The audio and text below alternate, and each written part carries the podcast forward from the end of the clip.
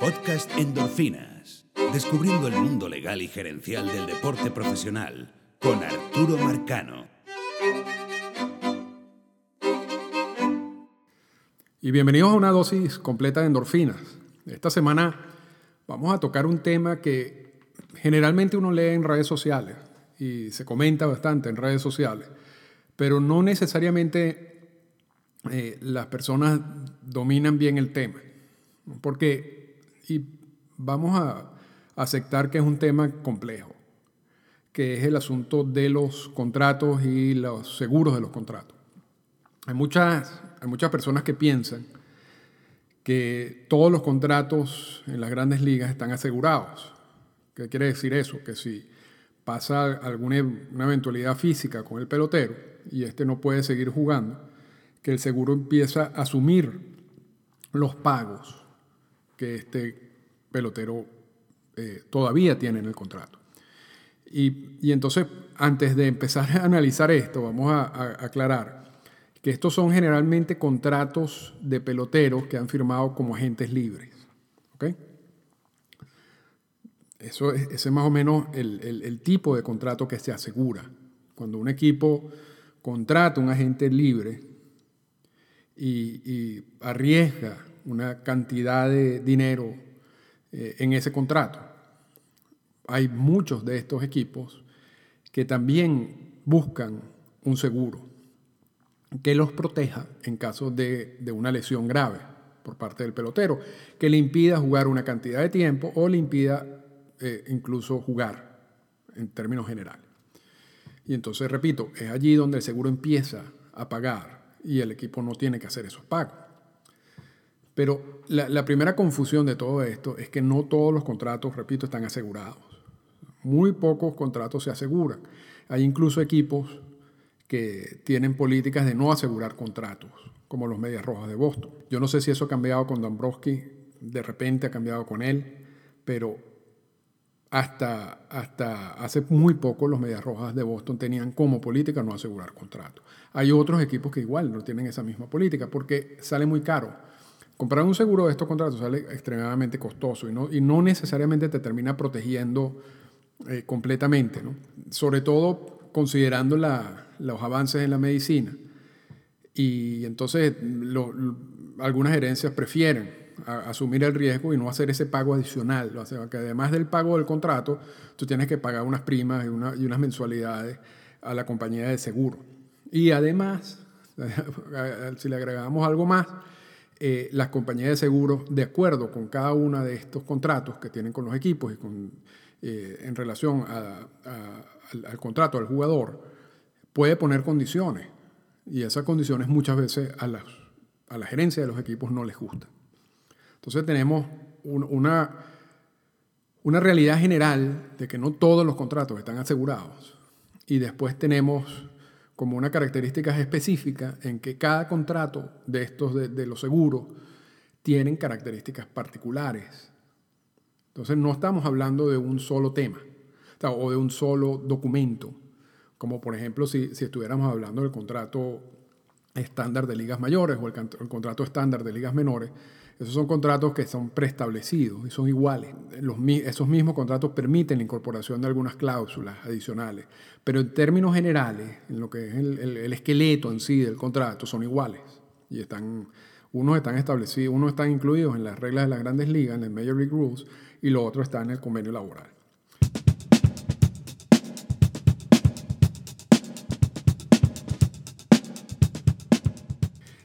Entonces, estos son si tenemos, vamos a poner 100 contratos asegurados en las grandes ligas, posiblemente esos 100 contratos sean distintos y reflejen características distintas, ya sea por la condición del pelotero o ya sea formas en que la compañía de seguro también tiene para protegerse. Lo que sí pareciera, lo que sí pareciera un punto en común de todos estos contratos de seguros es, una, es un mandato que existe en que el, el jugador tiene que estar en el roster del equipo. Y en este caso estamos hablando en el roster de 40, cuando estamos fuera de temporada, y cuando están dentro de temporada, cuando son casos de lesiones muy graves, estamos hablando de la lista de incapacitados de 60 días. ¿Por qué las compañías de seguro obligan a los equipos mantener el jugador en el roster? Porque yo asumo que es como una presión adicional que tiene la compañía de seguro para que el equipo eh, promocione o, incentive al, jugador para que se recupere. Es decir, el, equipo no lo puede dejar libre. Aun cuando dejarlo libre implique, no, implica que le tiene que pagar igual. No, no es que dejarlo libre va a anular la relación contractual. Igual el equipo tiene esa deuda con el jugador. Pero la compañía de seguro, repito, por alguna razón, y quizás para protegerse ellos mismos, obliga a los equipos mantener a estos jugadores en el roster en caso de que están lesionados y en caso que estos jugadores reciban un dinero por parte de la compañía de seguro.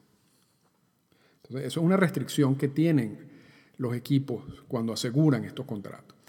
Yo sé que suena complicado, entonces vamos a poner un ejemplo. Vamos a poner dos ejemplos, porque realmente el podcast esta semana está dedicado a dos ejemplos particulares. Uno que ya sabemos qué pasó y otro que podemos predecir qué va a pasar, porque ya tenemos este caso previo. Y este caso previo es muy interesante, y estamos hablando del caso de Prince Fielder. Prince Fielder deja de jugar, se retira, entre comillas, y eso es importantísimo, esa es una distinción importantísima que ustedes tienen que manejar para no caer en el, error de decir. Se retira en julio eh, de 2016. Ese, ese, día, en julio del 2016, Prince Fielder en compañía de Scott Bora dice que no puede seguir operándose, que una operación adicional al problema que tiene en la espalda podría implicar que quede paralítico, por lo tanto el riesgo es demasiado alto para, para asumirlo y decide dejar de jugar de béisbol. E invita a Scott Bora que lo tiene al lado en esa rueda de prensa. La gente asume o asumió que se estaba retirando oficialmente. Y entonces aquí viene un detallito que nosotros manejamos y que ustedes que siguen endorfinas eh, también ya deben estar manejando, pero se, se lo vamos a recordar. Y es que si el jugador de verdad se retirara, oficialmente y metiera los papeles en el sindicato de jugadores de grandes ligas diciendo me retiro, el contrato se anula. Y en este caso, Texas, que había asumido ese contrato, luego de, haber adquirido los servicios de Fielder de los Tigres de Detroit, quien también pagaban parte de ese contrato. Entonces estamos hablando de dos equipos. Si, Fielder se hubiera retirado realmente, oficialmente, formalmente, en julio del 2016, ni Texas ni Detroit tendrían que pagar absolutamente nada de ese contrato Fielder. Nada. Ya estábamos hablando que para julio del 2016 a Prince Fielder le debían 72 millones de dólares. Entonces, tienes un jugador que no puede jugar más porque tiene un problema físico. No se puede operar más, que es una de las condiciones que establecen los contratos de seguros en estos casos y de hecho, lo establece el mismo contrato de grandes ligas, el contrato estándar de grandes ligas, en el sentido de que tú no puedes decir, yo no quiero seguir operándome porque me da la gana. O yo me siento mal y no puedo seguir jugando porque estoy enfermo. No, tú tienes que hacer todos los pasos necesarios, médicamente eh, eh, necesarios, para volver a jugar. tú tienes que hacer todo el esfuerzo. Cuando tú dejas de hacer ese esfuerzo, de operarte, de las rehabilitaciones, de, todo este sistema médico, de todo este proceso médico, si tú dejas de hacer eso, es una violación del contrato. Y también ni Texas ni Detroit te, tendrían que pagar nada. O sea, te podrían decir, mira, tú violaste el contrato, punto, hasta aquí llegó la relación. Entonces existe, existe una obligación por parte del jugador de operarse, de hacer las rehabilitaciones, de hacer todos los esfuerzos posibles para regresar al terreno. Eso es su obligación. Y Fielder, hasta julio del 2016, había hecho todo lo que él era consideraba posible médicamente para regresar. Pero en julio del 2016 él dice, yo no puedo seguir operándome. O sea, yo no voy a quedar paralítico por, por insistir en, por esta obligación que tengo contractualmente. Por eso es que me dejo de operar. Pero en este caso, ya como existe una buena razón médica para hacerlo, ya el contrato no, tú no lo puedes invalidar por, ese, por esa vía. Tú te tienes que comer el contrato. Punto. Entonces ahí es donde empieza ya a entrar la relación seguro-equipo, donde entra en juego, si se quiere, la relación seguro-equipo. ¿Qué es lo que dice el contrato de la, del seguro? O sea, ¿cuál es la cláusula de ese contrato que, tenemos que seguir de aquí en adelante? Y vamos a asumir, como, como está ocurriendo, que Fielder no se va a retirar oficialmente. Como lo dijimos al principio, una de las características pareciera comunes de estos contratos de seguro es que obligan al equipo a mantener al jugador en el roster. Y esto tiene dos particularidades. Cuando, cuando empieza la temporada, por supuesto, en el caso de Fielder, tienes que poner ese jugador en, la lista incapacitado de 60 días, lo cual ocurrió por más de 15, bueno, por, un tiempo. Ahora, tú no puedes colocar jugadores en, en, la lista incapacitado de 60 días a menos que tú tengas el roster de 40 completo. Y no todos los equipos tienen el roster de 40 completo. Y esto no lo vamos a explicar en, detalles hoy, pero eh, hay equipos que en, en, el roster de 40 tienen 37, 36 peloteros. Porque quizás estratégicamente no te conviene incorporar en el roster de 40 a algunos jugadores porque empieza, empieza el, crono, el, el, tiempo eh, que tienen los equipos y, y, esto tiene que ver con el draft de la regla 5, etc. Y esto es algo más complicado que no vamos a tocar en este tema. Entonces hay, muchos equipos que, no que tienen el roster de 40 pero no lo tienen lleno. Ahora, cuando tú tienes un jugador que tú estás obligado a ponerlo en la lista de incapacitados de 60 días, tú tienes que llenar tu roster de 40. Entonces ya, ya allí esta relación con Fielder a través de la compañía de seguro está obligando a, la gerencia del equipo a tomar una acción que, que no necesariamente debería tomarla. Entonces hay como una intromisión ya desde el punto de vista gerencial en esa relación de, seguro y, contrato. Pero el problema mayor no está durante la temporada, porque tú puedes decir, bueno, llenar el roster de 40 tampoco es que es tan complicado, o sea, es posible y, hay vías para hacerlo. Así que eso no, no limita tanto a los equipos, o, es una limitante no, no, tan grave. Problema está que cuando termina la temporada, las listas de incapacitados se cierran, no, existen. Lo único que existe fuera de temporada es el roster de 40. Y en el roster de 40, entonces a Fielder, tú tienes que sacarlo de la lista de 60 días de incapacitado y ponerlo en el roster de 40, por obligación con el contrato de, seguro. Y allí es donde sí hay un problema grave para el equipo, porque tú estás dejando de, usar un, puesto en el roster. O sea, tú tienes un puesto en el roster muerto. Realmente Texas, en vez de un roster de 40, tiene un roster de 39. En el caso de, con, cuando, cuando tenía Princefield. Para que, para que se entienda. Entonces está en desventaja con otros equipos que tienen un jugador más disponible en el roster de 40. Princefield está en el roster, está en el roster de 40. Fuera de temporada, porque durante temporada, repito, está en la lista de incapacitados, sino fuera de temporada, está en roster de 40 y no puede jugar y no va a jugar. Entonces realmente ese roster de 40 se convierte en un roster de 39. Como, esa, como eso era una situación complicada, y indeseable, Texas llega a un acuerdo con la compañía de seguro, que no sabemos exactamente cuáles son los detalles de este acuerdo.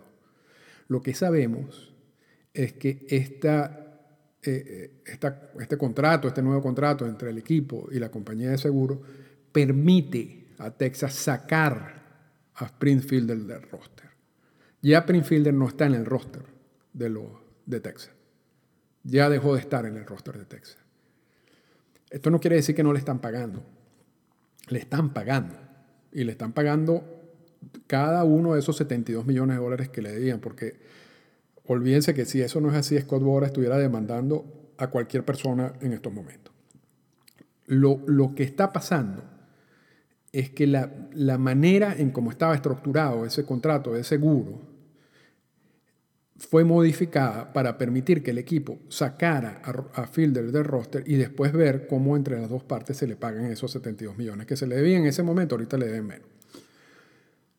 Por eso es que cuando ustedes, si ustedes chequean a Prince Fielder, por ejemplo, en Baseball Reference, que incluye una parte al final, casi de la página de cada uno de los jugadores, donde están los, los salarios, ustedes pueden ver que en el 2018, en el 2019 y en el 2020, que le deberían 24 millones por temporada, tiene una nota al lado que dice Release from Contract. Y realmente, repito, quien lee eso sin saber lo que estamos hablando ahorita, quizás se confunda. Y quiere decir que, bueno, le dieron el release y no le van a pagar esos 24 millones por año. Eso es mentira. Sí le van a pagar los 24 millones por año. Lo único que hubo un acuerdo con la compañía de seguro que permitió sacarlo del roster. Eso es todo. Entonces ahorita Texas tiene un roster de 40 y no tiene a, a Fielder en su roster. Pero la deuda la tienen que pagar. Eso de eso no se pueden liberar. ¿Cómo la están pagando? Esa parte no la sé. Y esa parte, no, por lo menos la información que tenemos a la mano, no, nos indica exactamente cuál es el porcentaje que está pagando Texas, cuál es el porcentaje que está pagando Detroit de todo esto y cuál es el porcentaje que está pagando la compañía de seguro. Esa parte no la sabemos. Pero de todas maneras, la sumatoria de todo tiene que dar esos 24 millones de dólares al año. Porque ese es un contrato garantizado y eso es lo que se le debe. Punto. Entonces, ese es el caso de Fielder. Este año, David Wright se retira del béisbol también. Y lo vemos jugar en un juego eh, cargado de emociones, donde llora y donde se despide y, agarra un par de turnos, creo, un turno y, eh, hace, emite unas palabras al final. Y, realmente David Wright es una persona eh, en términos generales muy carismática la gente quiere mucho a David Wright, tiene una gran personalidad. Y vimos cómo se retira. Pero, repito, como ustedes escuchan endorfina, ustedes saben que no se retiró. Bueno, no creemos que se vaya a retirar. Vamos a ponerlo así porque realmente no ha habido ninguna información oficial del retiro formal de David Wright. Si, eso ocurre, a David Wright le deben 15 millones en el 2019 y 12 millones en el 2020. Si eso ocurre, estos 27 millones de dólares desaparecen, se elimina el contrato. ¿Okay? Yo no creo que eso va a pasar. Yo creo que esto estamos justamente en la presencia del mismo caso de Prince Fielder. Exactamente igual. Un jugador que se ha operado en cantidad de oportunidades, que llegó un momento en que los médicos le dijeron, no te podemos seguir operando porque esto no tiene ningún tipo de sentido. Entonces ya su obligación de operarse se acaba, se, vence, ya, ya él puede usar la excusa, no me puedo seguir operando. Tengo aquí el informe médico que dice que esto no va, no va a llegar, no, no me va a generar nada positivo y me puede generar muchas cosas negativas en mi físico. Y por lo tanto, no puedo seguir jugando y no me puedo seguir operando. Entonces ahí entra de nuevo, ping, la compañía, el contrato con la compañía de seguro. ¿Y qué es lo que aprendimos con el caso de Prince Fielder? Que, que si David Wright no se retira formalmente, y, repito, yo asumo que no se va a retirar, y no tiene por qué retirarse, de verdad, porque son 27 millones de dólares, él tiene una familia, eh, son cosas que pasan en el béisbol y bueno, él tiene absolutamente el derecho de, que le que paguen eso, ese dinero. Yo lo veo así. Entonces, si él no se retira, ¿qué es lo que va a pasar con David Wright? Que la compañía de seguro, en estas cláusulas que pareciera que es una cláusula estándar, obliga al equipo a colocar a David Wright en el roster. Y si, ese, si eso es así, el roster de 40 de los Mets de Nueva York, una vez, ya ahorita, porque ya ellos no, no, no están en, en postemporada, van a tener a David Wright como parte del roster de 40. Y David Wright no puede jugar ni va, ni va a jugar más nunca. Lo que quiere decir que el roster de 40 de, de los Mets se convierte en un roster de 39. Entonces, está, los Mets están en la misma posición de Texas, en desventaja en relación con otros equipos. Entonces, ¿qué hacen, qué pueden hacer los Mets? Bueno, ya viendo lo que pasó con Springfielder, quizás los Mets se pueden acercar a la compañía de seguro, buscar una alternativa por la cual saquen a Wright del, del roster y le devuelvan ese espacio adicional a los Mets de Nueva York. Y quién sabe si es buena idea, porque la verdad que lo que han hecho últimamente con los rosters no, no, no tiene mucho sentido, pero eso es otro tema. Y, pero realmente es una desventaja ¿no? en comparación con el resto de los equipos. Y entonces los Mets y la compañía de seguro le pagarán los 27 millones que le deben por otras vías, no a través de los pagos de contrato anual, ¿no? quizás una vía extra, extrajudicial si se quiere. Entonces, eso no ha pasado con Wright, ya pasó con Fiedler. Lo que yo les dije Fiedler, eso ya pasó, ya eso es noticia. Con Wright todavía no ha pasado, pero yo creo que va a pasar. Yo creo que eventualmente los Mets de Nueva York van a sacar a, a Wright del roster. Para sacarlo del roster tiene que haber un acuerdo con la compañía de seguro donde ellos cuadren sus pagos por otra vía. Y así entonces los Mets pueden tener su roster de 40. Eh, eh, vamos a ver qué sucede en el futuro, si vemos alguna noticia formal. Cada vez que ustedes vean, y van a ser dos años, a David Wright en el roster de los Mets, ya sea en el roster de 40 en fuera de temporada o en la lista de incapacitados de 60 días durante la temporada, quieren, el mensaje es que no había un acuerdo entre la compañía de seguro y el equipo. Y entonces el equipo no tiene otra opción sino incluir, mantener al jugador en el roster. Cuando ustedes vean que este jugador sale del roster, es que hubo ese acuerdo parecido al de Prince Fielder. Así que ese, eso es como la tarea que tenemos en, los próximos, en las próximas semanas, en los próximos meses con David Wright, a ver si, si vemos un caso parecido al de Springfielder o si simplemente los Mets de Nueva York van a comerse ese contrato por los dos años y mantener a, a Wright en el roster eh, hasta que se vence el contrato. Y ya eso sería una decisión de ellos. O no, no, no tanto de ellos, una decisión que quizás sea la consecuencia de la compañía de seguro no quiere llegar a este tipo de acuerdo. La compañía de seguro no está obligada a hacerlo. Quizás lo hicieron con el caso de Philip por alguna motivación adicional. Yo no sé, Texas le dio algún dinero adicional a, la compañía de seguro para permitir sacarlo del roster. Yo no sé, quizás los Mets no quieran hacer eso. Eh, por eso es que no es, no es tan fácil ¿no? tomar esa decisión. Pero, pero si la toman y lo sacan de roster, ya saben por qué fue. Y, y, y, y, si lo ponen entonces en el contrato, en la página de Baseball Reference de David Wright, cuando ustedes vean al final la parte de los contratos, se van, la, la, que tienen hoy en día, la que está montada hoy en día, el 15 de octubre del 2018, aparecen los, los sueldos del 2019 y los, del, del 2020. A diferencia de lo que pasa con el caso de, de Prince Fielder. Entonces, eso es un buen termómetro para ver exactamente cuál es la situación de David Wright. Y con eso terminamos el podcast de esta semana, que tenía dos temas, pero preferí tratar de tocar este tema con la mayor cantidad de detalles posible y espero que haya, haya sido claro. Si no, me pueden escribir, por supuesto, en, la, en las cuentas Twitter, tanto de Endorfina como la mía personalmente. También los invito a chequear la, en la página de Instagram del podcast, podcast eh, guion bajo endorfinas, hay algunas fotos de, de memorabilia y, algunos datos del, del, podcast. Eh, no siempre la promociono, pero voy a aprovechar esta oportunidad para promocionarlo. Y también, por supuesto, en la página de iTunes, si pueden por favor dejar un review o, o, ponerle las estrellitas necesarias que ustedes consideren al podcast, eh, es importante porque así me sirve para, para promocionarlo aún más. Y, y con esto los dejamos por esta semana y nos escuchamos en la próxima semana. Esta fue una presentación del podcast Endorfinas.